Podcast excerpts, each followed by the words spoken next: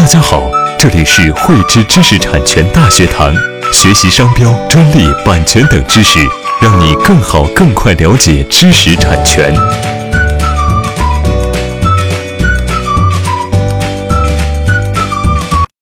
在现实当中啊，有很多案件的被告并不存在生产制造的一个行为。而只是呢，单纯的从他人处购买这个产品，然后再进行卖出。但是呢，由于专利数量众多啊，专利侵权的一个判定呢又是非常复杂。若每个商家呢都要对他自己的一个购买的一个产品呢去先进行判断是否构成专利侵权呢，则这个成本呢是难以估量的。若是呢要对这些商家呢判处啊一定的一个赔偿呢，也存在一定的不公平，并且呢会影响整个社会商业贸易的一个发展。为了避免这一情况呢，专利法啊有做规定，为生产经营目的去使用啊许诺销售和销售啊不知道是没有经过专利权人许可去制造并售出的一个专利侵权产品，能够证明这个产品合法来源的，不承担赔偿责任。单从这一个法条来说呢，字数并不多，但是呢，实际判断起来却是非常复杂。在实践当中呢，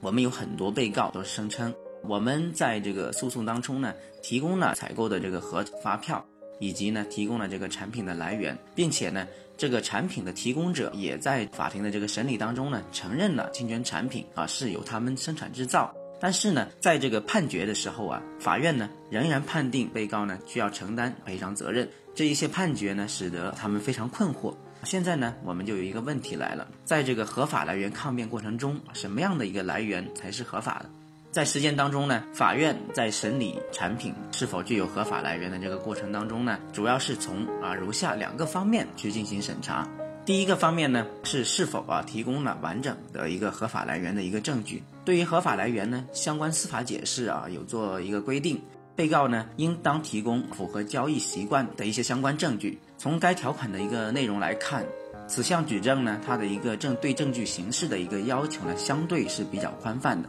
并且呢，没有限定局限于某一种形式。通常来讲呢，产品合法来源的一个证据呢，可以是产品购销合同、发票啊、财务记录啊等文件，也可以是呢非规规范的啊一些提货单呢，或者是一些收据啊等等。第二个方面呢，是这个被告呢是否尽到了一个合理的一个审查义务。对于判断呢被告是否尽到了合理审查的义务呢，法院啊主要是从以下几个方面呢去进行审查。第一个方面呢是被告的一个情况，这一点呢主要是考量啊被告的一个规模和这个应尽的一个审查义务高低的一个关系。比如说呢，大型的这种商场或者是专卖店呢，比这个个体工商户呢，它应当具有更高的一个审查义务。第二个方面呢是产品提供者的一个情况，这一点呢主要是考量这个产品提供者是否具备这个提供这个产品的一个能力。比如说呢。被告从一个啤酒生产商处去购买那个电视机，这就很难说啊自己尽到了这个审查义务。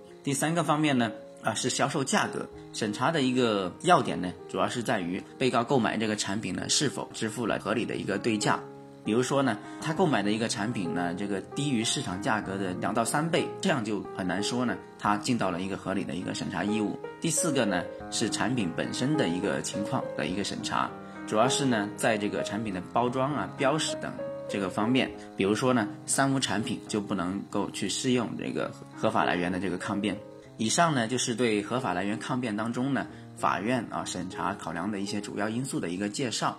我们的企业呢，在实践当中啊，一方面需要去擦亮眼睛，对一些明显呢不具有合法来源的一些啊产品呢 say no，然后做好呢这个相应的一个知识产权风险的一个防范。另外一方面呢，也需要去在这个商业活动中啊，规范各种文件和票据，同时呢，针对啊这个产品交易的这个数据啊、合同、票据啊等一些文件呢，做好这个归档啊、保存和管理工作啊，以备不时之需。